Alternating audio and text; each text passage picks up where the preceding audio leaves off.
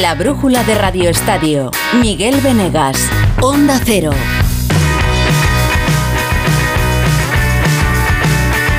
¡Punto de partido! Vamos, vamos, vamos. Carlos. Novak no pudo restarla y es punto de campeonato. Bola de partido para Carlos Alcaraz. Puesto en pie el box. No Venga, quiero ni venga, mirar, es que venga, no venga. quiero ni mirar. No quiero ni mirar. Pues mira que te lo tienes que contar, Rafa, que lo tienes que ¡Vamos, contar, vamos. Carlos! ¡Aplaude la pista central de Wimbledon! Don Carlos Alcaraz, 20 años, El Palmar, Murcia, ahí está, sacando para ganar Wimbledon. Primer saque de Alcaraz, resto de Novak Djokovic. Alcaraz la media pista derecha, paralela, no me lo creo. ¡Sí! ¡Lo tiene Carlos! Se tira al suero porque es 1-6, 7-6, 6-1, 3-6, 6-4. Carlos. Alcaraz del Palmar, de Murcia,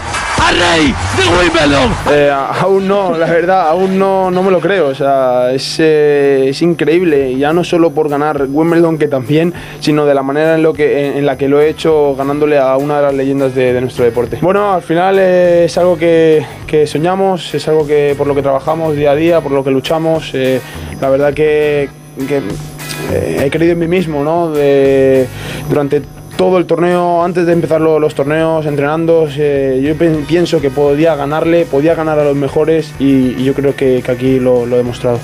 Y tanto que lo ha demostrado Carlos Alcaraz con 20 años nada más. Eh, hubo, aún un, no, la verdad, aún no. hubo- hubo un tenista también español que con 20 años ganó por primera vez Wimbledon que se llama Rafa Nadal. Y ahí está el relevo. Carlos Alcaraz que toma el relevo de Santana, de Conchita Martínez, de Rafa Nadal y de Garbiñe Muguruza. Es el quinto español en ganar el torneo de Wimbledon. Y ahí está, pues todavía en Londres, eh, con la pompa de- del campeón de Wimbledon, nuestro compañero Rafa Plaza. ¿Cómo ha sido hoy el primer día del campeón de Wimbledon, Carlos Alcaraz? Hola Rafa, ¿qué tal? Muy buenas tardes.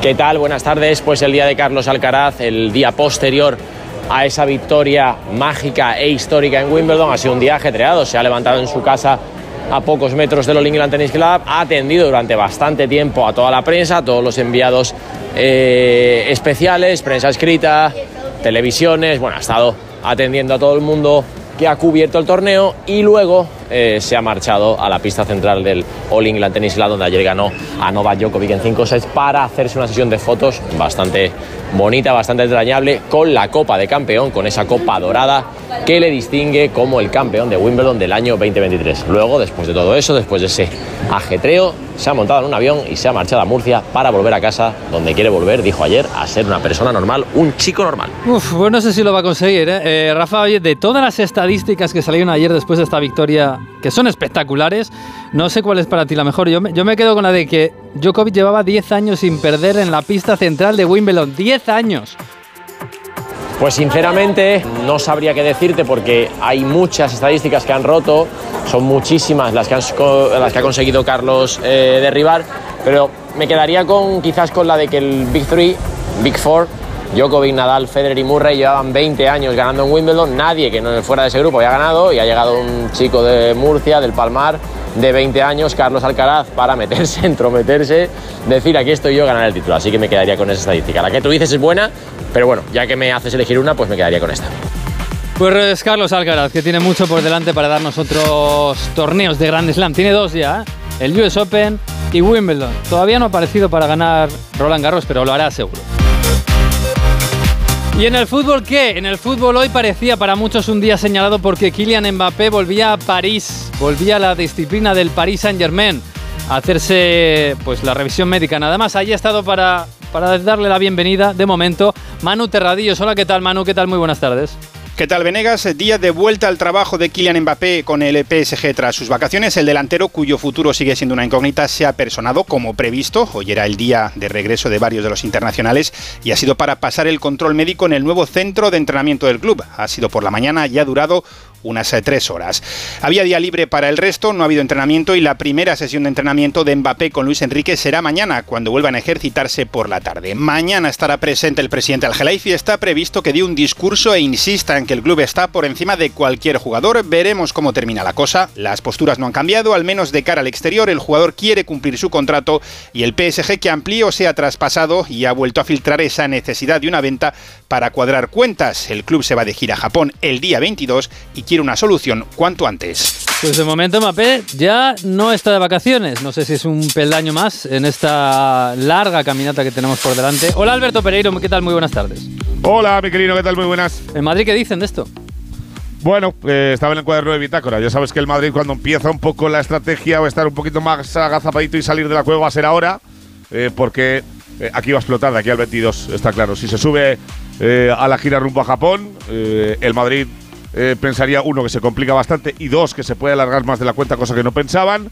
y se va a apretar estos cinco días. Tampoco se puede apretar mucho. El Madrid tiene redactados todos los contratos tiene hablado absolutamente todo con el futbolista, lo que pasa que sabe del deseo de Mbappé de quedarse un año más en París por aquello de cobrar la prima de fidelidad. Y si cobrara parte y viniese al Madrid, puede ser. El Madrid tiene preparado los 200 millones fijos, ya ha hablado con un banco eh, de nacionalidad española para eh, pedir el crédito porque no tiene tanto cash, tiene preparados los 50 en variables, tiene preparado el sueldo del jugador, tiene preparado las primas para sus abogados intermediarios, tiene preparado absolutamente todo. Solo falta que el PSG le diga, venga, va, estoy hasta las narices, te lo vendo y cerramos esto cuanto antes.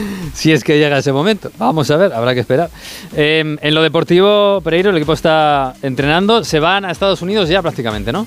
Se van el miércoles a las 4 de la tarde. Ya está eh, Fernando Burgos de avanzadilla allí, ya para empezar a contar a partir de mañana todo lo que pasa en la gira norteamericana del Real Madrid. Recordemos, primer, primer partido a las 4 de la mañana, la madrugada del 22 al 23 frente al Milan mm. eh, de Pioli. Eh, evidentemente, en cuanto al sistema táctico. Ya sabemos que lo va a cambiar y tiene que probar en esos cuatro partidos en Estados Unidos para ver qué tal le va el rombo en el centro del campo con esa nueva posición de media punta y dos jugadores arriba, por lo menos hasta que venga un 9, el único jugador eh, sin dorsal de toda la plantilla, el 9, dices que esto sea el Madrid, después de la marcha de Karim Benzema, y eh, ya se reincorporaron los tres españoles el sábado, Carvajal, Joselu y Nacho Fernández, que jugaron con España en la Nations. Mañana me dicen que vuelve Luca Modric, que hoy ha estado en un acto benéfico jugando al tenis con su gente en Croacia y eh, va a haber más de uno que se va a subir o directo al avión o como Chouameni, Vini, Rodrigo, Camavinga y Militao que se van a incorporar directamente en Los Ángeles cuando llegue el Madrid a eso de la 1 a las 2 de la mañana. Pero todo listo en un día en el que hemos conocido dos cosas, que el balance ingresos eh, pérdidas del Madrid en la 22-23 le deja más 12 millones de euros.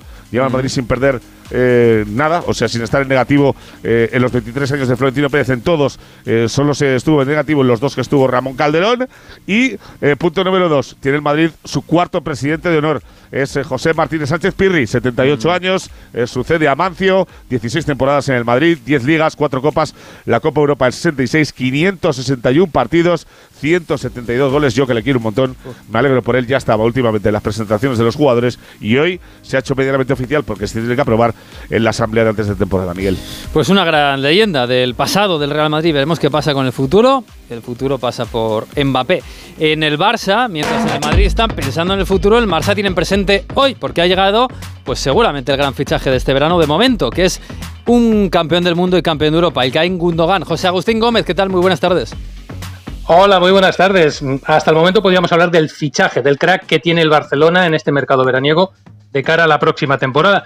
Un Ilkay Gundogan que firma por dos temporadas más una tercera opcional con una cláusula de rescisión de 400 millones de euros. Hoy en la presentación explicaba por qué ha elegido venirse al Barça y no continuar en un Manchester City del que era capitán y que acababa de conseguir la Liga de Campeones. Lo primero de todo, me ha dejado muy claro el estilo de juego que quiere utilizar. Es muy similar al estilo que llevo jugando en el City en los últimos años.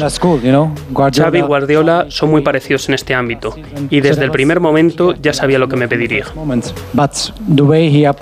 Pero la manera en que se me acercó a mí, la honestidad, la franqueza, de cierta manera he visto que somos muy similares y desde el primer momento hemos tenido muy buena conexión.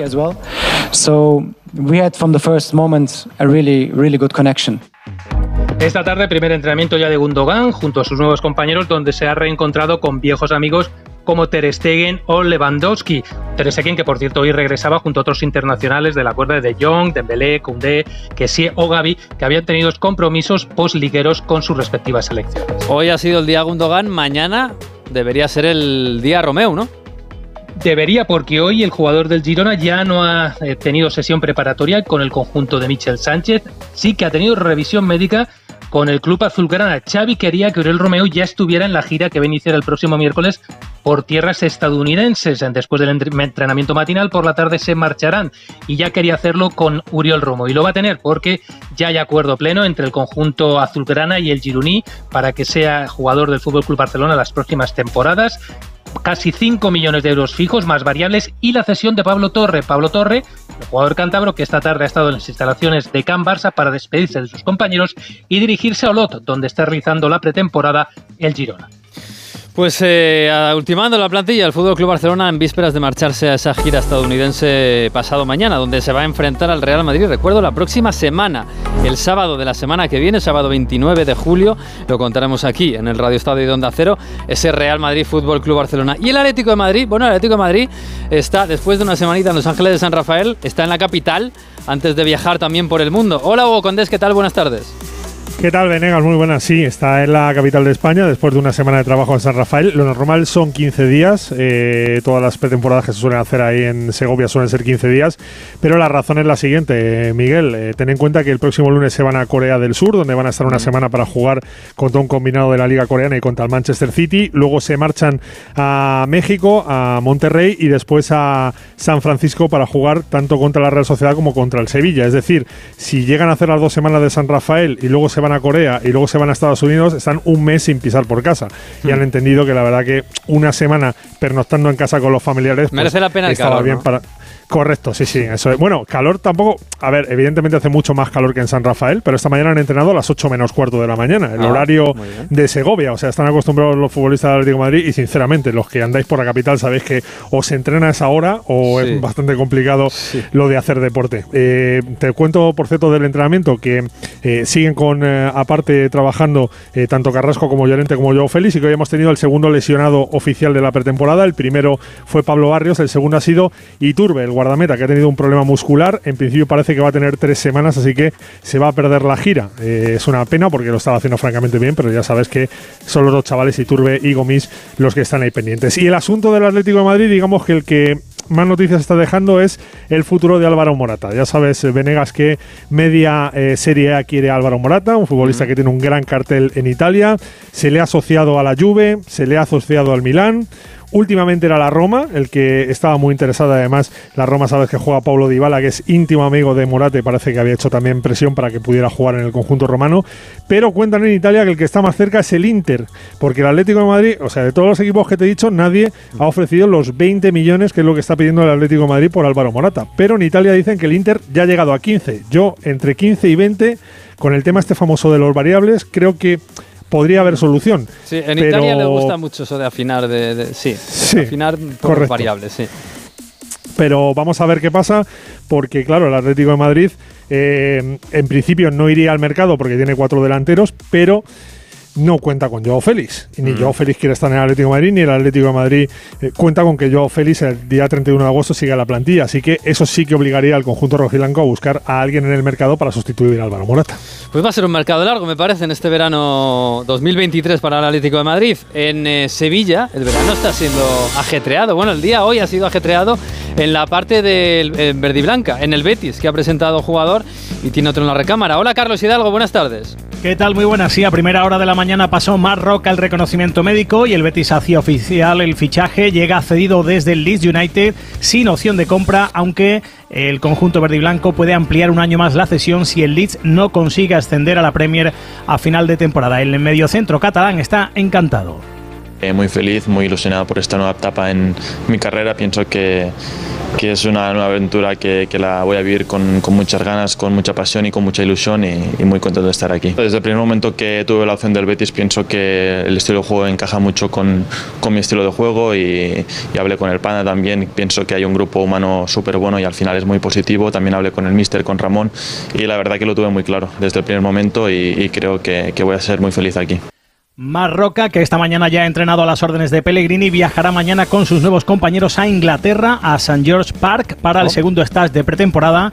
Y en esa expedición va a estar también Héctor Bellerín, que también ha pasado las pruebas médicas y va a firmar por cuatro temporadas. Por cierto, Miguel, Rayados de Monterrey sigue insistiendo en Canales y subiendo la oferta, que ya roza los 13 millones de euros. Con Canales no han hablado todavía porque eh, esperan primero eh, llegar a un acuerdo con el Betis eh, y ofrecerle, ojo, tres años a razón de 5 millones anuales limpios, mm. sería Canales el mejor pagado de la Liga Mexicana. A ver cómo termina esto. Uy, pues eso suena a culebrón raro, pero culebrón de verano. A ver quién le dice que no a, los mexicanos. Oye, ¿el Sevilla qué? Porque el Sevilla...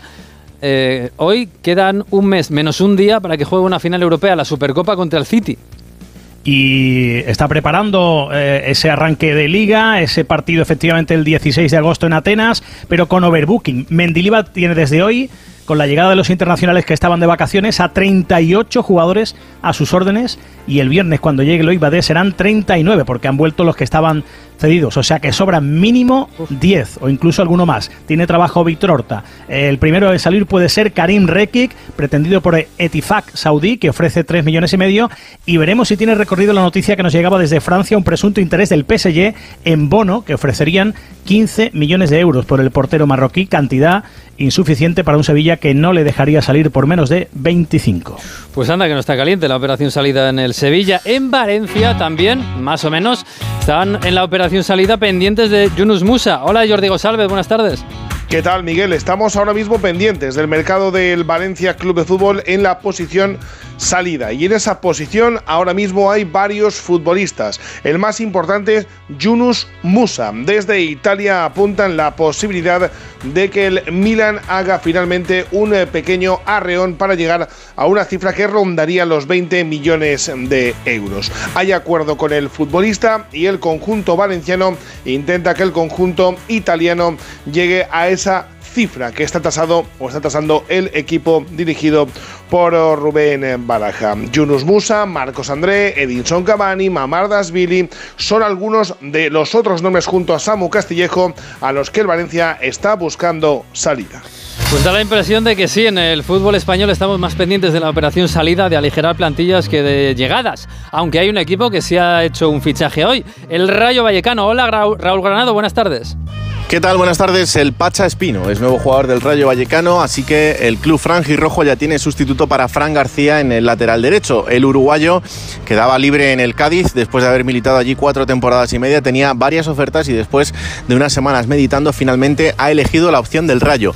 Firma hasta junio de 2026, así que estará ligado por las próximas tres temporadas. No va a estar en el primero de los amistosos del Rayo frente al Panathinaikos, pero esta mañana ya ha podido estar la ciudad deportiva junto a sus nuevos compañeros y ha sido clave en la operación, aunque no son compatriotas, pero sí conocidos, Radamel Falcao. El colombiano ha llamado en varias ocasiones al lateral izquierdo para decirle y animarle a que firmase este contrato con el Rayo. Así que el Rayo ya tiene otro fichaje más para la nueva etapa de Francisco. Pues no es mal embajador Radamel Falcao para traerse futbolistas al Rayo Vallecano y a la Liga Española en general. Ha habido más fichajes por ahí. Hola Pablo de la Fuente, ¿qué tal? Buenas tardes. ¿Qué tal Miguel? En el mercado de fichajes el Celta está muy cerca de incorporar a Jonathan Bamba. Jorge Sáenz ha firmado por el Leganés y Raúl Moro ya se entrena con el Valladolid y será su segunda incorporación. Xavi Simons se marcha cedido al RB Leipzig tras volver al PSG y Bitsiabu también es nuevo jugador del equipo alemán. Álvaro García Dieguez es el nuevo presidente del Deportivo de La Coruña. Y en los amistosos de pretemporada, el Sporting le ha ganado 1-2 a Santos Laguna y el Celta juega contra el Nasser a partir de las 9 y media de la noche. Pues esto es lo que está pasando, eh, son las 9 menos 10 y tenemos que seguir. Soñaba con un verano increíble, aperitivo con vistas al mar, un chapuzón en las playas de Ibiza, pero ya voy tarde. Aún estás a tiempo, con Costa todo es posible. Reserva hasta el 7 de agosto con la promo Verano Última Hora y viaja desde 699 euros por persona. Infórmate en tu agencia de viajes o en costacruceros.es. Costa, believe your eyes. En Supercor, Hipercor y Supermercado El Corte Inglés siempre tienes ofertas increíbles. Como la sandía rallada Bouquet a solo 0,99 euros al kilo. Y ahora además tienes un 50% en la segunda unidad en muchísimos productos de alimentación, droguería y perfumería. En Supercor, Hipercor y Supermercado El Corte Inglés. Precios válidos en Península y Baleares. Un motero siente la libertad del viento en su cara. Un mutuero hace lo mismo, pero por menos dinero. Vente a la mutua con tu seguro de moto y te bajamos su precio, sea cual sea. Llama al 91 555 5555. 91 555 5555. Por esta y muchas cosas más, vente a la mutua. Condiciones en mutua.es. La brújula de Radio Estadio.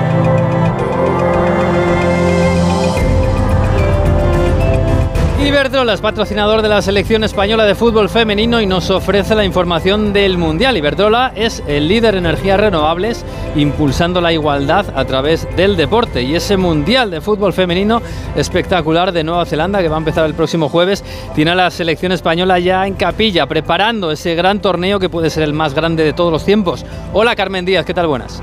Nuevo día de preparación para el Mundial hoy con el recibimiento oficial a Palmestor Nord por las autoridades locales con un acto especial donde no ha faltado la tradicional jaca de la cultura maorí de Nueva Zelanda. Tras la ceremonia, sesión de entrenamiento con la novedad de que Alexia Putellas ha vuelto al trabajo en grupo tras estar varios días apartada por molestias, aunque al llegar a ejercicios más específicos se ha retirado con la preparadora. Un Mundial en el que se estrenan varias jugadoras de la plantilla en la competición internacional, entre ellas tres jugadoras que ya saben lo que es alzar la Copa del Mundo, pero con la selección sub-17. Eva Navarro, Cata Cols y Salma Parayuelo, que recuerda todo lo vivido juntas. Cuando las conocí, pues tenían 14 años en el Mundial y eran como mis hermanas mayores. Y ahora recorrer todo este camino juntas, habiendo pasado también pues ciertos baches, y estar aquí hoy también con ellas, pues para mí es súper bonito. Y que ha dejado claro que siempre hay que ir a por más. Como deportistas, como futbolistas, el mundo es así, funciona así. O sea, tenemos un objetivo, lo conseguimos y ya estamos buscando otro y ya estamos buscando otro. Solo quedan cuatro días para que la selección debute en el tercer mundial de su historia. Alexia Putellas avanza con el balón, se la pasa Sandra Sánchez, la karateca entrega el esférico de un patadón a Carolina Marín, la jugadora desvía el esférico con un revés magistral, el balón vuelve a Putellas, Putellas dispara y gol, gol del deporte femenino español. Juntas con nuestra energía estamos haciendo el terreno de juego más grande. Iberdrola, patrocinador oficial de la selección española de fútbol femenino. Iberdrola, empresa colaboradora con el programa Universo Mujer.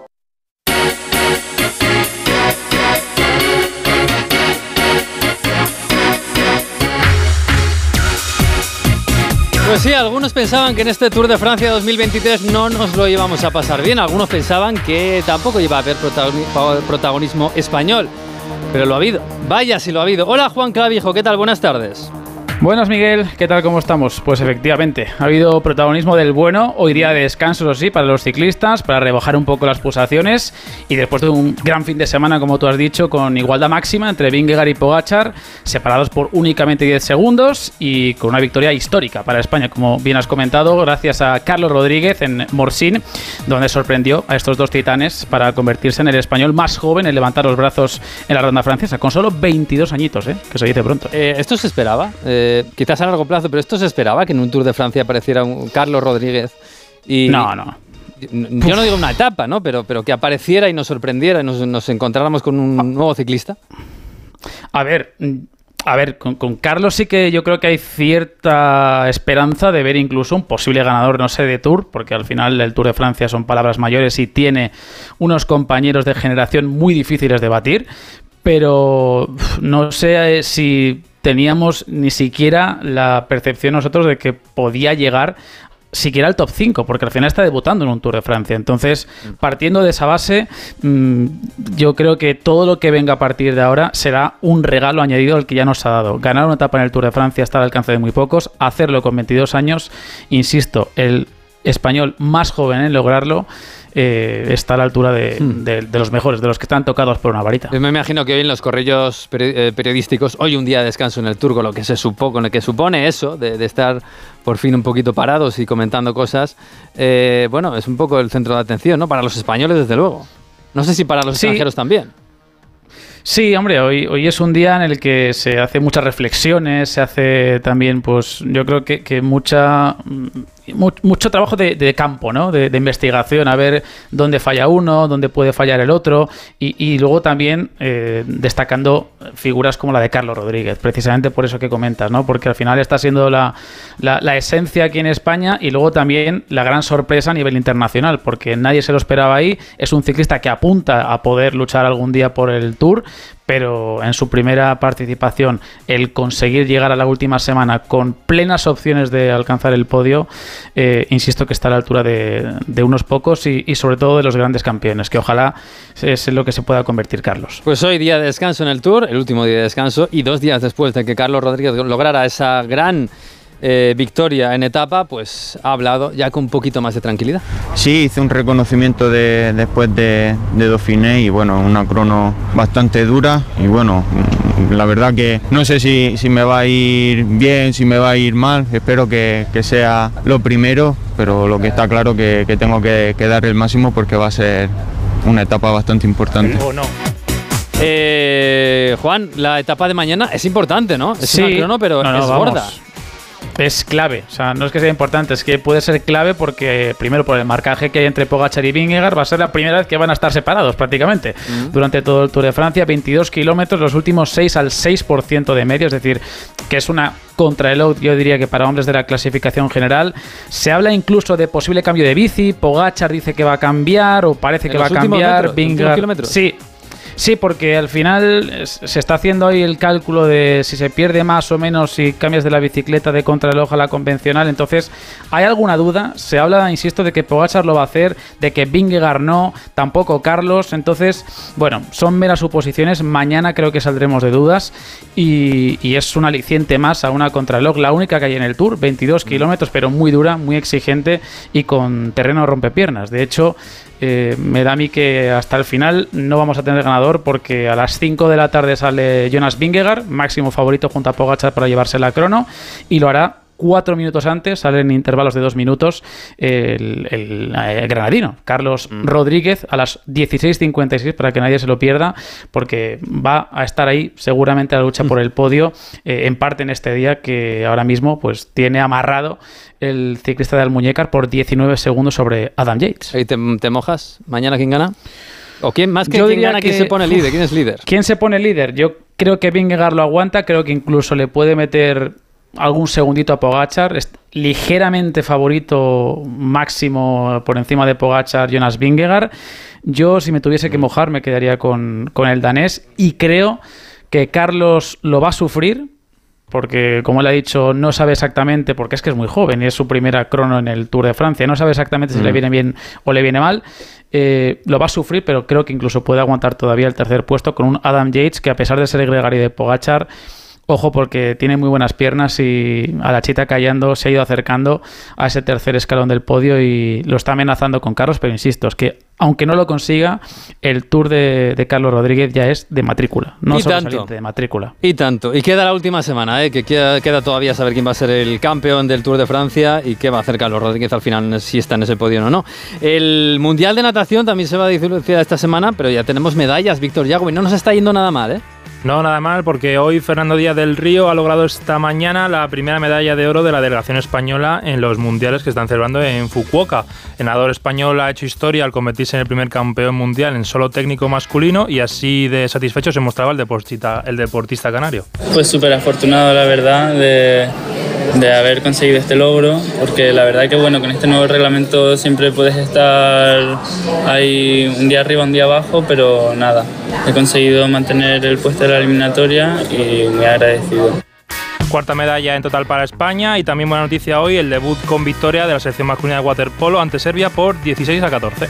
Pues así estamos, no se está yendo nada mal, estamos de momento por encima de Estados Unidos. Esto es el deporte en una semana de julio en la que no nos va nada mal, Rafa. Nada, nada, la semana de la jartura en la política, pero en el deporte es todo fantástico. ¿eh? Gracias, Miguel Venegas. y te tomas un respiro.